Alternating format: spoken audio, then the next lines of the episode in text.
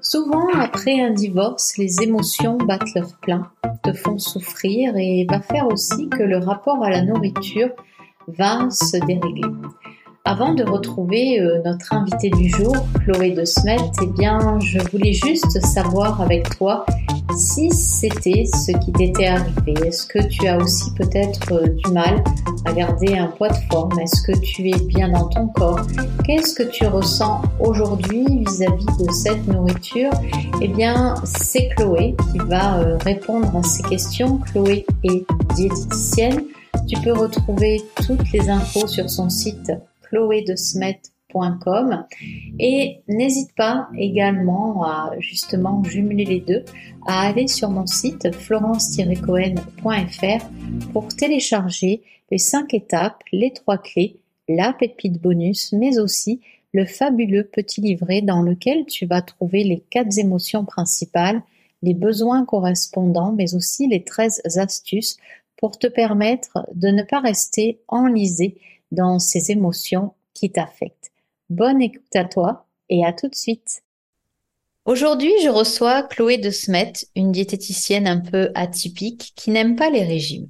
Elle te propose de t'accompagner dans ta recherche d'équilibre alimentaire au travers notamment de coaching de groupe et de programmes en ligne. Elle anime également des ateliers, des conférences. Alors, moi, aujourd'hui, je voudrais savoir, durant cet épisode, comment en est-elle arrivée à cette alimentation autrement épicurienne d'une façon holistique? C'est ce que je vais vous inviter à découvrir dans cet épisode de podcast. Bonjour Chloé et merci d'avoir accepté cette invitation nourrissante et appétissante. Alors j'aimerais avant de commencer que tu nous en dises un peu plus sur ce qui t'a amené à cette découverte d'une nourriture euh, plus fun et moins drastique? Bonjour Florence et merci de me recevoir sur ton podcast. Alors, pour répondre à ta question, bah, je pense que de toute façon, j'ai toujours été gourmande.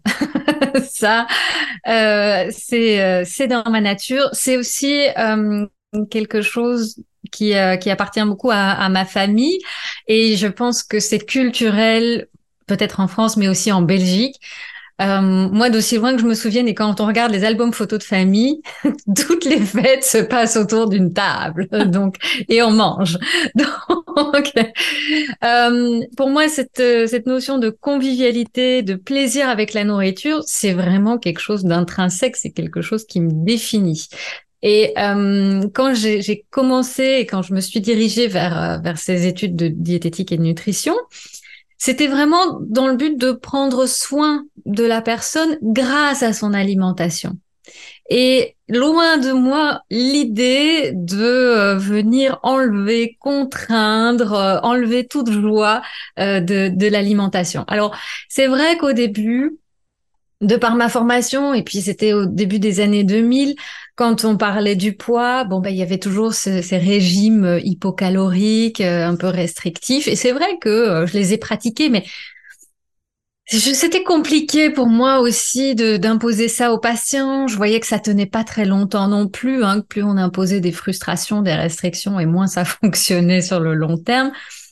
Et au bout d'un moment, je me suis dit que quand même il y avait autre chose. Enfin, le, problème, il se situait pas vraiment dans l'assiette. Alors oui, on pouvait toujours rééquilibrer ce qu'il y avait dans l'assiette, mais que le plaisir était important à garder et qu'il fallait aller, aller voir aussi tout ce qui se passait autour de l'assiette, tout ce qui se passait pour la personne qui mange euh, et, et tout ce qu'elle pouvait mettre de plaisant dans sa vie en dehors de la nourriture. voilà. Et, euh, et, ça fonctionne beaucoup mieux comme ça. Oui, c'est ça, c'est que, ok, la nourriture, c'est très très chouette, c'est plaisant, ça fait du bien, mais qu'est-ce qu'on a d'autre euh, dans sa, vie qui est fun, qui est chouette, qui est bon, qui nous procure du plaisir? Ça, c'était super important aussi à voir et, euh, à corréler. Et, euh, et en interrogeant avec notre vie moderne un peu effrénée, en interrogeant mes patientes, souvent je me rends compte que hum, elles ont bien du mal à répondre à cette question. Alors moi, j'ai, une question, tiens, euh, qui, m'est venue en t'écoutant. Est-ce que toi, tu as déjà fait un régime? Oui. Alors, mon parcours, euh, il est aussi personnel. Alors, quand j'ai entrepris mes études, j'avais un poids assez normal. Euh, donc dans la norme, on va dire, dans la norme médicale, dans la norme peut-être de la société aussi. Et donc je n'ai pas vraiment entamé ces études pour moi, quoique inconsciemment probablement. à ce moment-là, c'était plus pour mon grand-père qui était diabétique, c'est peut-être une excuse. Mais quand j'étais petite, effectivement, aux visites médicales, il y avait toujours une remarque dans dans mes, mes rapports de, de la visite médicale. Et vers 11-12 ans, consultation chez mon pédiatre qui m'annonce, euh, euh, oui, qui annonce à ma mère, parce qu'il me parlait pas à moi, Madame, si vous continuez comme ça, votre fille, elle a 90 ou 99% de chances d'être obèse à l'âge adulte. Bah, douche froide. Et de ça, s'en est suivi des consultations chez les nutritionnistes, diététiciens, pédiatres spécialisés, compagnie. Et donc, je n'ai plus pu manger comme toutes mes petites copines. Et j'ai mangé en fait de manière saine parce que dans les années 80, les petites collations euh, à l'école, c'était les barres chocolatées, les yes, la pause, euh, les... enfin, toutes les crasses qu'on pouvait trouver. Et, euh, et ma maman se posait pas la question. C'était vendu dans les supermarchés et il y avait de la publicité pour les enfants pour ces produits-là, donc c'était c'était bon pour les enfants. Euh, c'était jamais posé la question de savoir si c'était sain ou pas, si c'était bon ou pas, et, donc c'était ça que j'avais. Et puis bon voilà, après cette consultation, on a effectivement changé euh, mon alimentation. Puis avait des choses un petit peu plus saines pour les collations, mais au repas j'ai jamais été privée. Euh, je voilà, j'ai jamais dû euh, jamais eu de remarques sur ce que je mangeais dans mon assiette ou voilà. Mais cette remarque du pédiatre m'est restée quand même très fort. Et euh, parfois un peu les remarques des, des gamins à l'école aussi. En regardant les photos, euh, je, je vois que j'étais pas la plus grosse de la classe, donc euh, j'étais sûrement la plus sensible à ces remarques. et tout ça est resté. Et à l'adolescence, effectivement, il y avait quand même cette euh, sensibilité et je pense que c'est propre à beaucoup de jeunes filles aussi à l'adolescence qui cherchent voilà à faire partie du groupe à, être incluse et, euh, et ça passe aussi par euh, par l'image du corps ce corps qui se transforme. Et là aussi j'ai fait attention à ce que je mangeais et finalement j'ai passé quand même une bonne partie de, de mon adolescence et puis après à l'âge adulte aussi à être ce qu'on appelle en restriction cognitive, donc à faire attention. Donc à, à, pas manger trop de ceci, à pas manger trop de cela, à me dire que le chocolat c'était pas très très bon quand même, euh, qu'il fallait pas en manger trop, que voilà. Et, euh, et, effectivement, ça m'a permis pendant tout un temps de, euh, de réguler ce poids, mais qui a pas mal fluctué chez moi aussi. Et euh, mais oui, j'ai adolescente aussi été à des réunions Weight Watchers. euh, et euh, qu'est-ce que j'ai fait d'autre? J'ai été voir un diététicien avant de faire mes études. Euh, et là, oui, ça a été. Euh, en fait, j'ai tout pris au pied de la lettre quand j'avais été voir ce diététicien et euh, il m'avait fait un, un, plan. Et dans son plan, ben il y avait pas de glace, euh, il y avait pas de je sais plus quoi. il y avait il y avait pas de, de petits plaisirs et euh, et je suis partie en vacances avec mon amoureux de de l'époque. Euh, et euh, et donc j'étais hyper frustrée parce que il partait et on, allait faire des visites en bord de mer et, et il mangeait des glaces et tout et, et moi comme c'était pas sur mon plan, ben je l'ai j'ai pas pris de glace évidemment, j'étais d'une humeur massacrante. Donc j'ai aussi cette expérience de, de l'autre côté en fait euh, du miroir où moi aussi j'ai été patiente et euh, et puis là plus récemment, bah, c'était pas un régime mais plus récemment avec un burn-out, j'ai pris beaucoup de poids et, et là il était hors de question de, de faire un régime pour perdre ce poids. ça, ça m'a ça m'a beaucoup perturbé puisque c'était une grande prise de poids en peu de temps. Mais là, je savais bien que mon corps, il avait juste besoin de repos il avait besoin d'être nourri et que c'était pas le moment de lui imposer une quelconque restriction ou euh, voilà. Donc il fallait le nourrir correctement. Mais donc euh, donc depuis mon adolescence depuis mon adolescence non je n'ai plus fait de de, de vrai régime. Et ce burn-out il est intervenu quand? Tu avais quel âge à peu près? Euh, c'était il y a cinq ans d'accord donc j'avais euh, j'avais 39 ans. Voilà. Ok. Et c'est à la suite de beaucoup d'événements, euh, d'un divorce qui s'est mal passé, euh, qui a été très difficile, douloureux, où bah, j'ai changé, j'ai déménagé, j'ai changé de pays.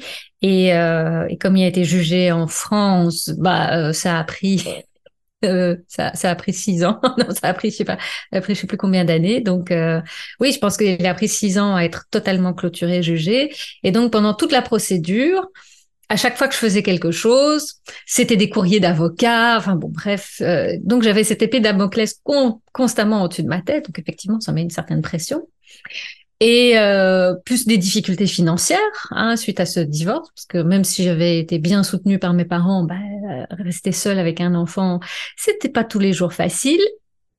Et puis il y a eu plein d'autres choses au niveau professionnel aussi. Et puis voilà, ça s'est accumulé, ça s'est accumulé. J'ai tenu, tenu, tenu, tenu, jusqu'à ce que mon corps me dise là, non, Pindi, il y a plus rien, il y a plus moyen.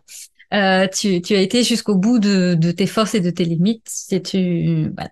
Donc, ça, ça, a été, euh, ça été très difficile. Et puis, comme toutes les personnes en burn-out aussi, euh, j'ai, mis un, un, paquet de temps à accepter que j'étais en burn-out et qu'il fallait que je ralentisse, que j'arrête, que je me repose et, et, euh, et, que je donne du temps à mon corps pour, euh, pour récupérer. Mais c'était euh, c'était une sacrée épreuve et puis c'est donc à ce moment-là aussi que que j'ai pris euh, beaucoup de poids et c'est finalement suite à ce burn-out que j'ai réussi à enfin faire la paix avec mon corps, même si j'avais des kilos en plus. Voilà, même si j'avais 15 kilos de plus. Et c'est là que j'ai compris que je devais faire alliance avec mon corps et que je devais arrêter de lutter, contrôler euh, et euh, et voilà et peut-être contrôler pour manger sainement. Tu vois, je n'étais pas spécialement au régime, mais dans une certaine forme de contrôle quand même et dans une certaine forme de ah mon corps euh, mon dieu qu'est-ce que mes patients vont penser de moi si je prends deux kilos alors euh, suite à donc à ce burn-out euh, ta prise de conscience tu es déjà diététicienne quand ça quand ça survient quand tu divorces quand tu fais le mm-hmm. burn-out mm -hmm. quand tu prends ouais. tout ce poids mm. Donc, est-ce que tu te juges assez sévèrement à ce moment-là? Est-ce que tu as peur, euh, comme tu le dis, du regard euh, de tes patients? Mais complètement. Ouais. Complètement. Je me suis toujours, j'ai ce côté perfectionniste euh, et donc je me suis toujours jugée extrêmement sévèrement. Et, euh, et donc c'est ce qui m'a poussée aussi à, à, aller dans mes retranchements parce qu'il fallait toujours mieux, il fallait que ce soit parfait, il fallait que ce soit comme ci, comme ça. Euh, mon corps aussi, hein, je l'ai poussé à faire du sport. Alors, il y a un moment donné, j'ai fait beaucoup de sport et j'ai adoré ça. J'avais l'énergie pour le faire. C'était génial. Je me sentais super bien. Et puis, il y a un moment donné où, effectivement, cumuler euh, tout ce stress et ces choses comme ça, la vie de maman solo et, euh, et, et vouloir continuer à faire autant de sport, je, je, me suis épuisée aussi. J'ai pas écouté mon corps à ce moment-là parce que je me dis, je, voilà, euh, je voyais ce que ça faisait sur mon corps. Le, enfin voilà, j'étais plus musclée, plus tonique et j'ai adoré ça aussi. Et euh, je me dis non non, il faut que je, il faut que je continue. Tu vois, au détriment des signaux que m'envoyait mon corps. Ma tête avait décidé qu'il fallait continuer. Euh, et, et, donc euh, oui, je, je, me jugeais très durement et puis j'avais très peur de ce qu'on pouvait penser de, de moi, de, euh, de si j'ai pris du poids par rapport à mes patients, pas tellement par rapport à mon cercle d'amis ou familial. Donc ça, c'est voilà, ça j'ai un cercle plutôt bienveillant autour de moi, mais c'était vraiment moi par rapport à moi et par rapport à ce que je pensais que les autres allaient penser. c'était vraiment uniquement dans ma tête. Et, euh, et puis j'ai fait aussi un, un an de, de télé et, et j'avais une chronique quotidienne. Donc là aussi, c'était juste avant mon burn-out et, euh, et, je sentais que je fatiguais déjà un petit peu et je sentais que mon corps commençait à, à prendre un petit peu de poids. Je mangeais plus. Euh, d'ailleurs, euh, dans mon oreillette un jour, dans, sur le plateau, on m'a dit Chloé, arrête de manger parce que je faisais une chronique cuisine et donc je préparais, je cuisinais, j'étais en train de bouffer. C'était toute une journée d'enregistrement et, et je mangeais. Et dit Chloé, on te voit en arrière-plan, arrête de manger. Je oh merde. donc tu vois, c'était c'était inconscient, mais euh, je, je m'en rendais même pas compte. Et, et voilà. Et donc euh, c'était euh, ouais, c'était assez assez dur finalement. C'était une pression supplémentaire hum, hum. que je me mettais toute seule. Ouais. Puis c'est intéressant parce que c'est vrai que tu parles du corps qui s'épuisait, de ta tête qui voulait. Donc là, c'est vrai que j'ai ce sentiment qu'on veut toujours, on essaye toujours de dissocier son corps et sa tête. Euh, pour toi, aujourd'hui, comment, comment tu vois ça, le corps et la tête? Est-ce que c'est un tout? Est-ce qu'on peut arriver à, à, à ce que les deux s'épousent, en fait? Tiens, c'est pas mal ça. Ouais. Écoute, pour moi, il y a même, euh, il y a même trois parties et c'est quelque chose qu'on travaille aussi dans les accompagnements, c'est la tête, le corps et le cœur. Et on, on travaille à concilier les trois à trouver un terrain d'entente entre les trois. Et personnellement aussi dans ma vie, je fais attention aujourd'hui à ce que euh, les, les, trois ou au moins les deux, hein, que la tête et le corps soient en accord, hein, comme tu disais, et qu'il n'y ait plus un qui fonctionne au détriment de l'autre. Mm. Donc c'est ça aussi. C'est ah oui, ok, ça c'est mieux pour le corps, mais la tête elle est pas très confortable si on fait comme ça.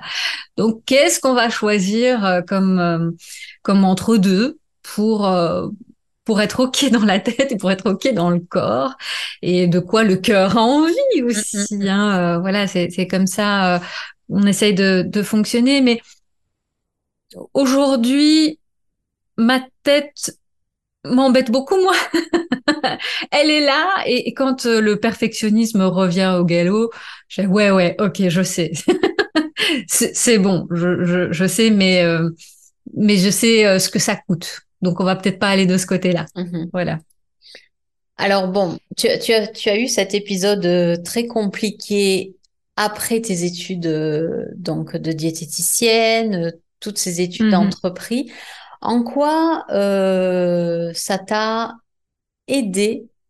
Alors ok, on a le vraiment le down quand on divorce, quand après ben survient ce burn-out je te suppose et je t'ai supposé euh, bien noyé parce que c'est vraiment pas du tout évident de, de sortir la tête mm. de l'eau.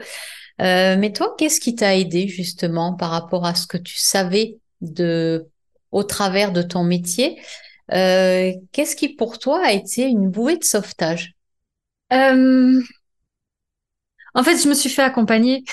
Il y a, y a rien à faire. On a beau le savoir et être professionnel, euh, je pouvais pas être la thérapeute pour moi-même. euh, donc, je ne sais même pas si mes connaissances à moi en tant que diététicienne ont pu m'aider en quoi que ce soit, sauf à me dire, il faut que j'ai de l'aide. Voilà. Euh, il faut que je sois vue par un médecin, que je sois suivie aussi au niveau alimentaire, que euh, voilà donc j'ai été suivie par un, par deux médecins euh, un médecin génial en médecine fonctionnelle et, là aussi hein, euh, a bien expliqué les choses. Il, se définit comme un vétérinaire enfin oui un vétérinaire pour âne parce qu'il a que des patients un peu butés comme moi tu vois Euh, et, euh, et, donc on a beaucoup travaillé avec lui et effectivement il m'a aidé à adapter mon alimentation aux différentes étapes de mon burn-out. Et, et moi, euh, mais je, savais en fait, tu sais, il y a ce premier moment où tu es tellement épuisé que bah tu manges. J'arrivais pas à me passer de manger des trucs sucrés. Il me fallait du pain, du chocolat, des pâtes. il me fallait vraiment des trucs euh, consistants et, euh, et j'avais besoin de, de, cette énergie que m'apportait la nourriture.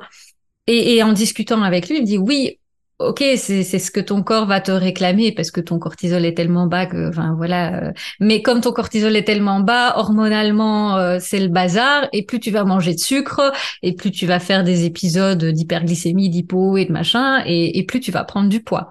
Donc on a changé cette alimentation là pour essayer d'aller vers quelque chose où il y avait plus de légumes, plus de protéines et plus de gras. Aussi beaucoup plus de gras pour, euh, pour arriver à cette énergie-là. Ça n'a pas été facile du tout mm-hmm. parce que au niveau de mon corps, c'était tout à fait contre-intuitif. Et donc j'ai dû attendre de d'abord récupérer un peu en me reposant, vraiment repos allongé, enfin sieste, sommeil, euh, de, de, récupérer ça pour pouvoir passer à cette deuxième phase de l'alimentation et, et pour pouvoir commencer à, à, reprendre un petit peu le dessus. Mais ça, ça a été long euh, et je, je, savais, voilà, en tant que diététicienne, je, je vois bien que, ok, j'ai besoin de pâtes, de pain, de trucs comme ça. Je sais bien que c'est pas l'idéal. Donc euh, voilà, dans ma tête de diététicienne, je dis oui, ok, on n'est pas bon, mais qu'est-ce qu'on fait? Et, euh, et c'est là qu'il y a eu le soutien du médecin. Il y a eu un soutien hormonal aussi, parce que j'ai flingué carrément mon système hormonal à ce moment-là. Mm-hmm. Et, euh, et donc pour pouvoir me lever pour mon fils le conduire à l'école, lui faire à manger et suivre ses devoirs et tout ça, bah, il... a fallu aussi un petit peu d'aide médicamenteuse pendant pendant tout un temps. Donc c'était euh, c'était assez euh, vertigineux comme chute, hein. Oui, oui. Et, euh, hmm. et donc as eu, tu m'as dit, tu avais vu deux personnes, donc. Ouais. D'accord. Et donc. Euh, oui, et puis il y avait ma thérapeute aussi, ma psychologue, parce que bon, voilà, on sort pas d'un burn-out. Voilà, c'est pour ça, moi. Sans un bon thérapeute non plus. Hein. J'ai entendu une personne, mais j'avais pas entendu la deuxième. Donc, oui, une thérapeute aussi. Non, j'avais deux médecins, une thérapeute. D'accord. donc, euh, ouais, ouais le médecin qui me soutenait au niveau des hormones, le médecin en médecine fonctionnelle, euh, voilà, où, on essayait justement de se dire bon bah il y a un moment où il va falloir se défaire de ces hormones-là pour passer vers quelque chose de plus naturel et traiter le problème à la, à, la base et vraiment euh, aller voir les causes de, de tout ça. Ce qu'on a bien travaillé aussi, mais ça se fait pas en, en, deux mois. Non, c'est ça. C'est un travail qui a pris. Euh, là, je, je, viens de le terminer en fait, hein, donc c'est un travail qui a pris cinq ans. Oui, c'est ça, c'est-à-dire que bah, je pense que voilà, la démarche et je pense que tu as eu la bonne démarche après euh, de aussi bien d'un côté euh, fonctionnel pour l'alimentation, de te faire aider euh, pour comprendre aussi ce qui se passait. Et puis je pense qu'aujourd'hui, ça doit te servir aussi pour les personnes qui arrivent dans ton cabinet parce qu'on apprend, tu as dû apprendre de cette expérience et puis qui a dû aussi, euh, voilà, ce qui fait qu'aujourd'hui tu peux transmettre aussi quelque chose, mm. quelque chose euh, de plus. Et puis oui, une thérapeute, ben, euh, pour aider le côté aussi psychologique, parce que comme tu dis, c'est difficile, ça se fait pas du jour au lendemain, et, et ça c'est bien de, de le souligner. Et, et depuis, j'ai envie de dire, comment tu te sens en fait? C'est ce qui me vient là comme ça, euh, depuis que tu as fait ce chemin ou que tu continues de cheminer, même s'il y a peut-être plus de thérapeute mmh ou quoi. Comment toi, euh, tu te sens au quotidien? Quel quel regard tu as sur euh, sur cette période justement que tu as prise à bras le corps et voilà comment tu la vois aujourd'hui? Eh ben pour moi, je pense que cette burn-out a été salvateur en fait il m'a permis de me découvrir, de, me dire mais qu'est-ce que je veux moi, Chloé, en tant que femme, pour moi, pour ma vie, et pas spécialement, pas uniquement pour répondre aux attentes des autres, à ce que la société attend de moi, à ce que mes parents pourraient attendre de moi, à ce que mon fils attend de moi, mon ex-mari attend. Euh, c'était très important de, de me découvrir, c'est quelque chose que je n'avais pas fait. J'avais pas, je pense que j'avais même pas conscience que euh, c'était quelque chose qui se faisait. J'avançais juste dans la vie comme ça, sans avoir conscience de moi-même finalement. Et, et donc pour ça, ce moment d'arrêt, de pause a, été incroyable. Ce que j'en ai retiré est d'une richesse incroyable. Et, et voilà, c'est une expérience extrêmement difficile, mais, mais tellement riche. J'ai découvert aussi beaucoup de choses. J'ai découvert euh, la méditation, la spiritualité, j'ai découvert euh, les, les, ressentis, l'intuition, des, des, choses qui m'étaient totalement étrangères parce que moi j'étais une grande cartésienne. en plus de ma thérapeute, j'ai été faire des séances de kinésiologie aussi. Le truc, je savais pas ce que c'était. La première séance avec ma kinésiologue, je dis oui, je suis très cartésienne, euh, voilà, Saint Thomas, je vois que, enfin, je, je, crois que ce que je vois, euh, enfin, mais on m'a dit, voilà, parce que c'était le moment où je commençais à plus avoir d'énergie juste avant le groupe burn-out là, et, euh, et, et donc. je dis oui, voilà, on va parler de vous. c'est difficile en ce moment, je suis fatiguée, j'y arrive plus, j'ai plus de tonus. J'allais un peu la voir pour ça. Et, et premier premier rendez-vous, je suis allongée sur sa table, on discute un petit peu de ma vie, enfin voilà, rien de très précis, rien, voilà. Et, euh, elle commence à faire ses tests musculaires et puis elle va se placer au, niveau de mes pieds et elle touche juste un point au niveau de mon pied. Elle appuie pas, euh, je sais même pas si elle touche complètement ou si elle a quelques centimètres, elle ne parle pas. Et tout d'un coup, je me suis crue dans l'exorciste. C'est-à-dire que j'ai senti un poids énorme sur ma poitrine, tellement énorme que j'arrivais quasi plus à respirer. Et puis donc elle a vu ça et, donc elle dit ouh je vais faire beaucoup plus doucement alors. Et donc le poids s'est levé et puis après j'ai senti comme un truc qui, qui devait sortir, que je devais cracher comme ça. Alors je n'ai pas vomi dans son cabinet, mais euh, mais mais, mais j'ai senti ce truc qui sortait de moi comme ça. C'était hyper impressionnant. Et en fait mon corps est très très réceptif à la kinésiologie et à tout ce qui touche aux énergies. Et euh, dis bon ok il s'est passé un truc. Ça a l'air de fonctionner ce bazar. Et bon après je me sentais mieux quand même. Et je me dis ouais c'est chouette. Et, et en fait pendant mon burn-out donc comme j'ai été arrêtée comme j'ai pris du temps ben j'ai pris du temps d'explorer tout ça aussi et, de voir que ben oui, il y a une énergie qui circule aussi dans le corps et que on peut en prendre soin, qu'il y a différentes façons d'en prendre soin. Donc ça a été une ouverture euh, totale sur plein de choses que je ne connaissais pas moi très cartésienne qui euh, lisais mes articles scientifiques et qui euh, basait euh, tout euh, toute ma vie sur des preuves tangibles.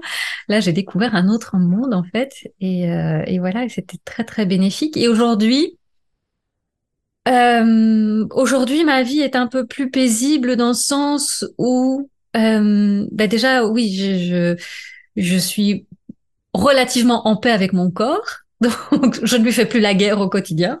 ça, c'est plutôt chouette.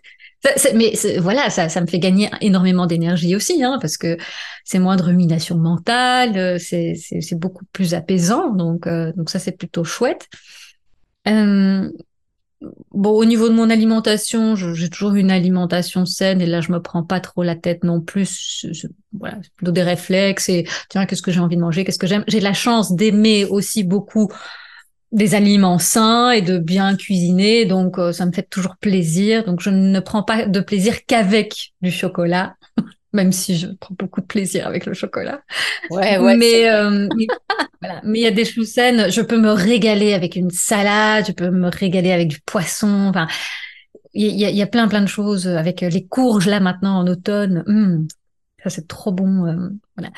Et, et donc j'ai beaucoup de chance de ce, de ce côté-là. Au niveau de l'activité physique, je tâtonne encore euh, à, à, essayer de trouver ce qui fait du bien à mon corps parce que avant j'avais des activités physiques assez intenses. Euh, fallait que ça bouge, euh, voilà. Maintenant, je vois que effectivement, même si j'aime ça, ça me fatigue et ça m'épuise puisque ça m'apporte d'énergie. Donc, euh, je suis en train d'essayer de, trouver le, bon compromis. Je voilà, je balade beaucoup plus dans la nature euh, avec mon chien. J'ai pris toutes ces petites habitudes. La méditation, ça vient, ça passe. Euh, voilà, c'est quand j'en ai plus besoin que je ne le pratique, ne la pratique pas assez. Mais ça, ça m'aide aussi à bien me réguler, de la cohérence cardiaque toutes des choses que j'ai découvertes finalement grâce à ce burn-out qui a été euh, cataclysmique, mais euh, mais je pense euh, salvateur pour le reste de ma vie, pour que je puisse la mener de manière qui me rende heureuse, épanouie et satisfaite de, de ce que je fais, quoi. Mm. Et consciente de qui je suis et de, et de comment j'évolue dans ce monde. Oui, parce que j'ai noté ta phrase tellement ça m'a percuté euh, que tu vivais sans avoir conscience de toi-même. Et ça, c'est c'est tellement fou, c'est-à-dire que et moi, ce qui m'est venu à ce moment-là aussi, c'est qu'on n'a pas conscience de son corps. On, est vraiment coupé de tellement de choses. Et euh, c'est génial tout ce que tu as souligné parce que c'est vrai que moi aussi, après de, de nombreuses années de thérapie, il n'y a pas que la thérapie en elle-même, c'est-à-dire que il va y avoir tout ce qu'on découvre. Toi, tu as découvert la kinésiologie, euh, moi pareil que toi, la méditation, mais il y a tellement de petites pépites à l'extérieur euh, qui sont délivrées par euh, des personnes extraordinaires, justement. c'est en fait ce qui me vient comme image, c'est que la thérapie, c'est un arbre de Noël, mais qui est vide. Et qu'après, bah, voilà, faut aller mettre, euh, tiens, je mm. découvre la kinésiologie, ben, je vais tester. Euh, j'aime les massages, je vais me faire masser parce que mon corps en, en ressent, oui, aussi, tu vois, le, le, besoin. La spiritualité, euh, moi, je surveille énormément mes pensées. Euh, donc, il y a, y a, plein de petites choses qu'on va découvrir aussi durant, et c'est ce que tu as fait d'ailleurs, durant euh, ces accompagnements qui, je pense, euh, euh, te fait et nous fait nous reconnecter en fait et nous découvrir un peu un peu beaucoup passionnément différemment d'ailleurs et, et c'est ça qui est chouette enfin moi je sais pas toi mais est-ce que tu as ce sentiment qu'on qu'au plus on on va vers quelque chose de plus apaisé, de, de moins prise de tête, au plus on a envie de continuer en fait, y compris dans l'alimentation? Ah oui. Ah, mais complètement. Ouais, ouais, ouais. Et euh, c'est c'est se dire, j'ai encore envie de découvrir tellement de choses et, euh, et ça réjouit. Et en même temps, il n'y a pas cette pression que je, je pouvais avoir avant de faire les choses bien. Mm. tu vois, ou de faire les choses parfaitement. Euh, là, j'ai, oui, je, tu vois, comme je te disais, après avoir euh, pratiqué la, diététique pendant de nombreuses années, je me suis rendu compte que bah, le tout ne se passait pas dans l'assiette et que bah, il fallait s'occuper du mangeur surtout. Et donc j'ai euh, j'ai découvert l'hypnose et je me suis mis, je me suis formée à l'hypnose aussi. Et mon but n'est pas de devenir la meilleure praticienne du monde en hypnose, comme j'aurais pu le faire, tu vois. Si je m'étais lancée avant le burn-out, j'aurais fait le truc tellement à fond que, euh, voilà. Euh, non, aujourd'hui, j'ai simplement à cœur d'avoir les, les outils les plus justes et l'approche la plus juste pour bien accompagner mes patients. Et cette, et cette transformation, justement, que, que tu as eue, comment elle t'aide aujourd'hui dans le rapport avec tes patients? Est-ce que tu as senti une différence d'exercice avant euh, ton, divorce, ton burn-out et après? Alors, il y a sûrement quelque chose de, différent dans ma posture. J'ai toujours été, tu, sais, quand, tu disais euh, que tu étais dur envers toi-même, j'étais très dur envers moi-même, mais par contre, avec mes patients, j'ai toujours été euh, super encourageante. Tu vois, je j'avais cette posture dans la, consultation où euh, où j'aidais justement mes patients à ne pas être durs envers eux-mêmes. Ça, j'ai toujours été. Et euh, mais qu'est-ce qui a pu changer par la suite? C'est c'est plutôt euh, ma posture vis-à-vis -vis de moi en consultation où je ne cherchais plus absolument à la, la réussite de mon patient pour euh, pour être au, au, top et parfaite en tant que diététicienne. Mm-hmm. Tu vois? Ou euh, mon objectif a changé ma position de me dire oui non mais voilà mon patient il vient et euh, et s'il n'est pas s'il est pas capable ou s'il n'est pas en mesure de d'appliquer certains changements ou certains certaines choses dans, dans sa vie, dans son alimentation maintenant, on va voir ensemble un petit peu pourquoi, mais euh, mais je vais pas m'échiner et, euh, je, je vais pas euh, voilà mettre en place tout un pataquès pour que il puisse arriver à son objectif si je, je vais pas faire les choses à sa place quoi. Aujourd'hui, euh, avant j'aurais peut-être pu le faire, tu vois, pour me dire ah, s'il y arrive pas, c'est que sûrement que je suis pas une assez bonne diététicienne. et, et aujourd'hui, euh, je me dis bah euh, voilà, c'est peut-être pas le moment pour lui. on creuse, hein, on, va regarder. Mais il prend sa responsabilité. Moi, la mienne, c'est lui apporter mes outils. Mhm. Je le savais déjà avant, mais j'avais cette tendance à dire ah, attends attends il y a peut-être un autre outil ou un autre truc euh, qu'il faudrait que je lui donne à la place parce que c'était pas le bon ou euh, tu vois j'ai pas bien fait mon truc euh. tu vois je me remettais beaucoup plus en, cause parce que c'était mon travail qui devait être parfait et, et, ici de prendre les choses un petit peu plus de manière un petit peu plus souple et mm-hmm. de voilà de prendre le temps d'explorer et voilà alors, euh, avant de terminer, on va, on, va, on va passer par cette phase euh, qui est ton métier. Hein. Comment aujourd'hui, en tant que diététicienne, tu accompagnes tes patients? Comment ça se passe? Comment tu les conseilles? Puisque ben, ta chaîne de podcast s'appelle Mange, ris et aime. Comment tu mets tout ça euh, dans l'assiette? Alors, la demande, généralement, principale et majoritaire euh, des femmes qui arrivent chez moi, c'est de perdre du poids.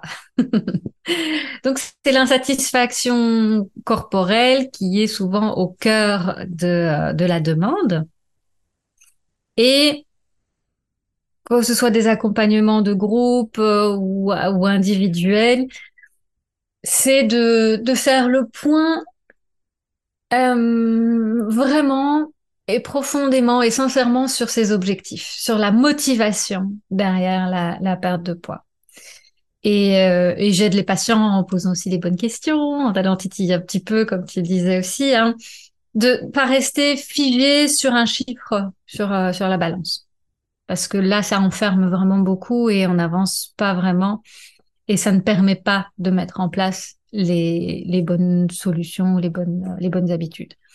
Donc ça, c'est vraiment la première des choses. Et puis, évidemment, quand je rencontre une personne pour la première fois, eh ben, on fait le point aussi sur euh, tout son parcours.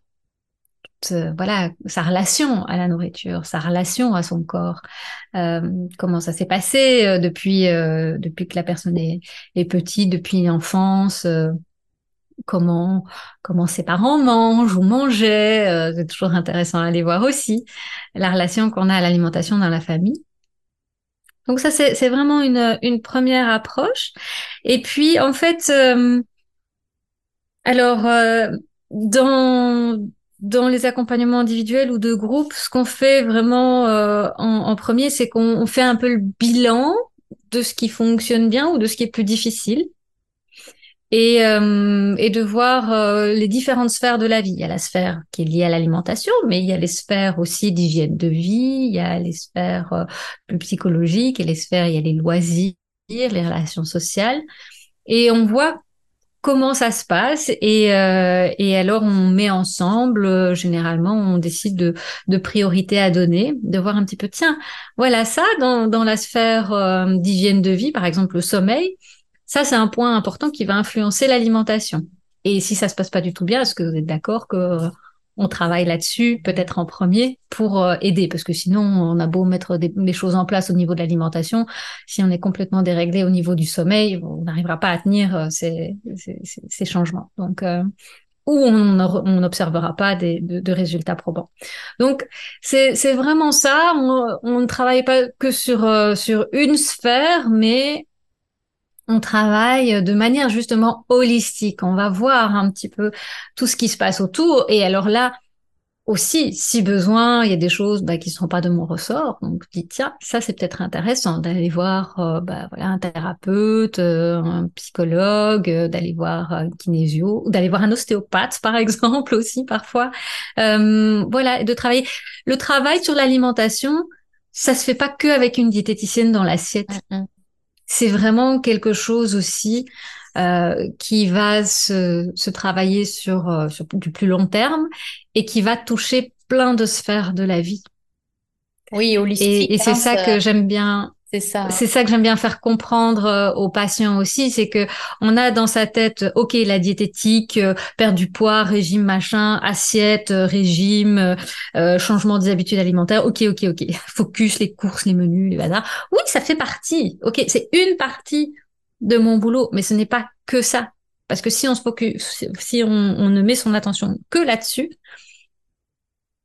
généralement, ça ne tiendra pas ça tiendra pas la route parce que on aura occulté plein de choses, des, des habitudes de si euh, une patiente vient me voir et qu'elle me dit bon je veux perdre du poids, on se focus sur euh, l'alimentation, on fait des menus, les machins. Je lui demande de cuisiner, de manger plus de légumes, de faire ceci cela. Mais en fait, euh, elle a un boulot où elle a trois heures de transport par jour, elle a deux enfants en bas âge qu'elle doit aller chercher à l'école, les activités des enfants en plein ce que je vais lui proposer, ça tient pas la route. Ouais, ça. et, et, et, donc, euh, je, je, ne peux pas me concentrer que sur son assiette. Je me concentre aussi sur ses habitudes de vie, sur sa, sur, euh, sur ce qu'elle vit au quotidien. Et est-ce que ses objectifs sont réalistes, en sachant qu'elle a trois heures de route tous les jours, qu'elle a un boulot temps plein, deux enfants en bas âge, et, c'est ça? On, on, on, met des heures en plus dans la journée? on, on fait quoi? À l'impossible, nul n'est tenu. Et là, je retrouve, tu vois, les patientes qui sont un petit peu perfectionnistes comme je l'étais avant. non, mais, oui, mais il faut faire comme ça. Il faut manger de manière équilibrée. Il faut cuisiner. C'est ça, ouais, ouais. Prêt pour ses enfants tous les jours. Mm. Oups. Non, mais je trouve euh, ton. Et voilà, et on remet. Euh, très très euh, ouais très très tu vois on fait l'exercice sur sur les valeurs aussi. Quelles sont les valeurs les plus fortes pour la personne? C'est quoi? Est-ce que l'alimentation saine elle passe au-delà de euh, d'avoir un bon boulot de rentrer dans les codes sociaux sociaux euh, de voir enfin, tu vois est-ce qu'est-ce qui est le, le plus important pour la personne? C'est pas à moi de décider mais si elle va prioriser à chaque fois une autre sphère de sa vie parce que ses valeurs sont ailleurs c'est pas la peine de, de s'évertuer à, à, essayer de faire quelque chose au niveau de l'alimentation parce que ça restera toujours tout en bas de la to-do list parce que c'est pas les bonnes valeurs non plus. Mm, mm. Donc on va chercher quelles sont les valeurs qu'on peut rattacher à l'alimentation. Est-ce qu'il y en a pour faire remonter un peu dans le dans la to-do list ou euh, ou, ou est-ce que euh, c'est peine perdue et qu'elle va finalement passer sa vie à se culpabiliser parce qu'elle devrait faire ça, parce que la société a dit qu'elle devrait faire comme ça et qu'elle ne le fait pas parce que ça correspond pas finalement à ses valeurs. Donc c'est euh, c'est ça aussi et c'est là où tu vois ça n'a plus grand chose à voir avec de l'alimentation. Mmh. Alors moi ce qui me vient en t'écoutant quand tu parles euh, d'alimentation saine, c'est plutôt euh, dans la globalité. De toute façon, holistique, ça veut dire dans la globalité, on prend l'être humain dans sa globalité. Donc, est-ce que ça serait pas justement un mode de vie plus sain? Et comment toi, euh, cette, euh, ce mode de vie sain, tu pourrais euh, le définir sans que ce soit non plus, parce que je pense, voilà, trop drastique. parce que moi, c'est ce qui m'est venu, c'est peut-être avoir un mode de vie plus sain, même si c'est pas parfait. Oui. Le mode de vie sain, ça va être un mode de vie qui va correspondre à la personne et lui permettre de s'épanouir. Donc, j'ai pas de définition universelle. Ça va vraiment dépendre de, chaque personne. Euh, elle a des enfants ou elle en a pas. Euh, Est-ce que euh, ce qui l'épanouit, c'est de jouer avec ses enfants, de passer beaucoup de temps avec eux et, et voilà, et d'être en pleine forme pour pour être avec eux ça va être tout à fait différent euh, d'une autre personne qui va euh, s'éclater dans sa carrière et qui veut euh, être au, au top de, de, sa carrière, construire des choses et, euh, et, et inventer encore plein de choses. Donc euh, c'est c'est très différent. S'il y a des gens qui préfèrent passer du temps à la maison chez eux, d'autres qui aiment voyager, être toujours partis. Il n'y a, y a, pas de, de définition d'un mode de vie sain. C'est quelque chose qui permet à la personne de s'épanouir, d'avoir un corps en bonne santé aussi, donc qui permet voilà, de bouger librement, euh, de fonctionner correctement, voilà, d'avoir une bonne glycémie, pas trop de cholestérol si on est plutôt du côté médical, euh, voilà, pas de, pas de bobo euh, au niveau de la santé, de pouvoir récupérer, d'avoir des périodes euh, où on, on fait euh, passer ses, ses, besoins aussi, ses besoins d'épanouissement, hein, euh, qu'ils soient physiques, euh, émotionnels, spirituels euh, en, en, premier. Voilà, c'est de, de, pouvoir trouver ce qui nous fait du bien dans notre vie à tous les à tous les niveaux. Et ça va dépendre d'une personne à l'autre. Et c'est pareil, bah oui, l'activité physique, on sait que c'est bon pour le corps. On sait que le corps a besoin de bouger. Mais la façon dont on va le faire bouger, ça va dépendre d'une personne à l'autre. L'intensité à laquelle on va le faire bouger, la fréquence, euh, c'est tout ça. Et il n'y a pas une seule façon de bien manger. Mm-hmm. pour moi aussi, la bonne façon de manger, elle, elle correspond à la personne. C'est quoi la bonne façon de manger pour elle, qui lui permet justement d'être épanouie et en bonne santé dans son corps? Qui permet, voilà, pour une, ça va être de cuisiner tout maison, de faire tous ces petits plats parce qu'elle adore cuisiner, parce que c'est son gros kiff et que c'est sa valeur aussi. Et ben pour l'autre, ça va être de pouvoir alterner entre des plats euh, de chez le traiteur, des trucs qu'elle commande parce qu'elle adore ça, et, euh, et d'autres plats plus maison, de pouvoir sortir au restaurant. Enfin, voilà. Et comment on trouve cet équilibre entre tout ça pour la personne? Donc il n'y a pas une réponse universel. Moi, je suis de plus en plus persuadée que c'est à chacun de trouver son équilibre et je suis là pour les accompagner à trouver cet équilibre-là et qui leur correspond à eux, pas à ma définition à moi. Ouais. Ouais, moi, ce qui, ce qui me vient en t'écoutant, c'est, euh, ça serait euh, prendre du plaisir dans, dans ce qu'on vit, dans ce qu'on fait, dans ce qu'on mange. Tu parles de sport. Euh, et c'est vrai que la tête va avoir tendance à te dire, euh, oui, je dois courir 10 km par jour. Toi, tu cherches encore aujourd'hui ce qui te fait du bien. Moi, je sais ce qui me fait du bien, bah, c'est la marche et le yoga, que je reprendrai plus jamais de sport en salle parce qu'au niveau des articulations, ben, c'est pas ce qui me va. Donc, euh, ouais, je, je vois plus quelque chose comme une forme de voilà de plaisir, euh, y compris justement euh, dans l'assiette, comme tu le soulignais. Aimer manger un bon poisson, une bonne salade, moi aussi d'ailleurs, je me régale. Et puis aimer manger aussi quelque chose, ben soi-disant interdit comme un bon gâteau et se dire ben ouais c'est autorisé. En Belgique, euh, manger une bonne frite mayonnaise. Aller à la friterie, manger une bonne frite mayonnaise, ouais. Voilà. Et, le plaisir, il est extrêmement important dans la régulation alimentaire. Mm. S'il n'y a pas de plaisir, on ne sait pas, on n'arrivera pas à se, réguler, le corps ne pourra pas se réguler mm, correctement. Mm. Donc, apprivoiser sa gourmandise, parce que les gens, les patients viennent me voir, mais oui, mais moi je suis gourmande. Je dis, mais c'est très bien. Oui, c'est de la gourmandise, il y a du plaisir et donc c'est très chouette. Oui, oui, c'est-à-dire que hum, ouais, puis c'est intéressant là ce que tu viens de dire. Euh, euh, d'avoir du voilà du plaisir dans l'assiette, c'est-à-dire qu'on peut aimer manger un super bon gâteau comme euh, des super bons haricots verts avec mmh moi j'adore l'ail ou l'oignon avec un filet d'huile mmh. d'olive et et c'est et en fait ce qui est intéressant parce que c'est vrai qu'en en sophrologie ou même au niveau du cerveau, le cerveau ne fait pas la différence entre euh, bah, ce qui est vrai et puis ce que tu vas euh, lui demander de faire. Donc ce qui est génial, c'est que ouais. Mmh c'est ça, c'est-à-dire que si tu te dis ah mes haricots ils sont bons, il va croire que les haricots sont bons et à force en fait ça se muscle.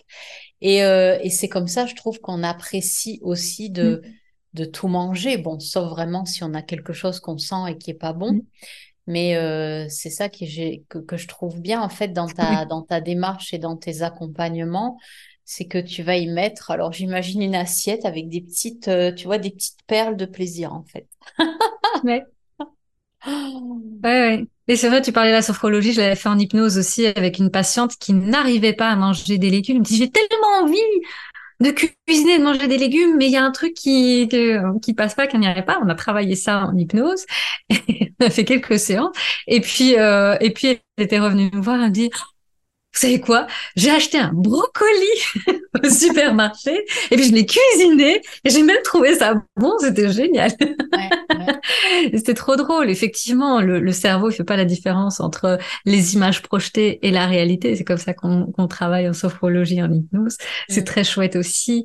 Et euh, et, et, arriver à, à se dire ok je suis pas obligée de manger mes brocolis ou mes haricots verts vapeur c'est pas ça l'alimentation saine. Non. C'est apprendre aussi à cuisiner. C'est des compétences aussi qui s'acquièrent. Hein. C'est ok, découvrir des recettes, découvrir des nouveaux goûts, aller explorer un petit peu des choses, si on a envie aussi.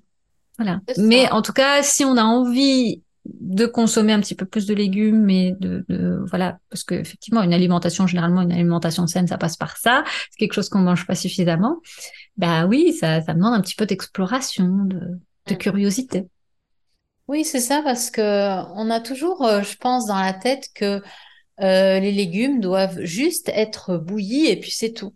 Alors que bon, ben, c'est vrai que, mais même moi, je continue de découvrir aujourd'hui et pourtant j'ai très longtemps cuisiné. Mais là, c'est vrai que, ben, oui, je deviens aussi un peu plus curieuse parce que je me dis, est-ce que je suis juste obligée de manger des légumes vapeur ou mm. est-ce que, euh, et du coup, ben, je me surprends à alimenter, euh, tu vois, à mettre autre chose dessus ou les faire euh, revenir dans un tout petit filet d'huile d'olive, ce qui va donner un petit goût supplémentaire. Et c'est vrai que, ouais, c'est, c'est une découverte, en fait. Est-ce que, est-ce que toi, tu, tu, tu, tu l'as vécu aussi comme ça, tu le vis comme ça, c'est-à-dire découvrir aussi qu'on peut cuisiner différemment, qu'on peut aimer manger différemment? Moi, j'ai toujours cuisiné et aimé cuisiner et, euh, et je me suis jamais contentée des haricots verts bouillis. Ouais. euh, et j'ai travaillé aussi pendant tout un temps avec les restaurants gastronomiques, donc, euh, donc ça c'est plutôt chouette. Donc, mm, mm. Voilà, de mon côté. Mais par exemple, euh, dans, dans mon coaching de groupe, là, j'ai une, personne, une femme qui, euh, pour qui c'était un petit peu plus compliqué la, la cuisine des, des, légumes. Et là, elle avance à son rythme et elle, elle, elle, elle s'est décidée à découvrir une nouvelle recette par mois. Okay. Ça, c'est son rythme. Elle avait mis la barre un peu plus haut avant. Elle voulait le faire euh, quasi toutes les semaines, puis elle s'est rendue compte que c'était pas possible. Et donc, sans culpabilité, voilà, elle s'est dit, OK, je découvre une nouvelle recette par mois. Et, euh, et c'est très bien. Et voilà, elle, elle use de sa curiosité comme ça. Et elle, elle le fait à son rythme. Et, et c'est très chouette. Et ça, j'aime beaucoup aussi accompagner. Et j'ai fait quelques ateliers culinaires aussi pour les patients. Ça, c'est plus difficile pour moi à organiser. Et donc ça, c'est la nouvelle Chloé, elle se respecte un petit peu plus dans son rythme. donc je n'organiserai plus d'ateliers culinaires, euh, en tout cas à mon initiative. Je participerai, je participerai volontiers si quelqu'un euh, organise tout ça à ma place et que, et que je peux animer ça, c'est avec grand plaisir. Mais voilà. Donc oui, c'est chouette de participer à cette euh, découverte euh, et à cette curiosité, à cette évolution dans la cuisine. Ouais, ben en tout cas, euh, merci pour bah, pour avoir joué le jeu. Je pensais pas avec cette bouée de sauvetage arriver à tout ce que tu nous as délivré. Donc merci beaucoup d'avoir parlé de toi aussi, de ton rapport à la nourriture. C'est, je trouve super intéressant pour les personnes euh, qui vont nous écouter. Mais je trouve que c'est très important parce que euh, les personnes ont souvent l'image du diététicien qui mange de manière parfaite, qui a une relation parfaite avec la nourriture, parfaite avec son corps. Non, non, c'est pas le cas du tout. Et euh, et je je ne partage pas pour me mettre en avant. Je le partage vraiment pour que les gens et surtout les femmes déculpabilisent. ah ouais, elle aussi. Ah ça va alors, je suis rassurée. C'est vraiment ça. Hein. voilà, donc euh, c'est super important de, de, savoir aussi pourquoi on le fait, pourquoi on le partage. Euh, et donc c'est vraiment ce que je, je recherche par, euh, par ces partages-là, cette transparence, cette honnêteté aussi dans, dans mon parcours, pas pour faire du pathos ou quoi que ce soit, mais euh, pour dire que ça, ça arrive à tout le monde, que on n'a pas besoin d'être parfait, que euh, voilà, il y a il y, a plein de, de difficultés qu'on peut traverser, puis ça peut donner de l'espoir à certaines aussi. Voilà. Bah, merci beaucoup Chloé. Je vais te laisser le mot de la fin. Hmm. Le mot de la fin, euh, le mot de la fin, il va sûrement être, euh, euh il va certainement être plaisir et euh, et surtout de se découvrir. Voilà, de de partir dans cette aventure de la découverte de soi-même, parce que je pense que c'est grâce à ça qu'on peut être au plus juste, quel que soit le domaine, hein, dans la nutrition ou, ou ailleurs, plus on va apprendre à se connaître, à se découvrir et à, être au plus juste de, ses besoins. Euh, et, plus on pourra mener une vie épanouissante. Bah, merci beaucoup, Chloé. Avec très grand plaisir. Merci pour cette invitation, Florence. Et euh, j'ai hâte d'écouter, de voir les commentaires aussi. J'espère qu'on va voir encore euh, tes questions et des commentaires sur cet épisode. Super. Si cette entrevue t'a plu, si tu souhaites en savoir plus euh, sur Chloé, n'hésite pas à aller prendre toutes les informations sur son site chloé.desmet.com. Et bien sûr, comme je te le dis au début, si tu n'as pas téléchargé ce qui peut pour toi te permettre déjà de sortir d'une certaine confusion, t'aider dans ce chemin intérieur pour toi, n'hésite pas à aller sur mon site florence-cohen.fr. Je te dis à très bientôt dans un nouvel épisode. Ciao ciao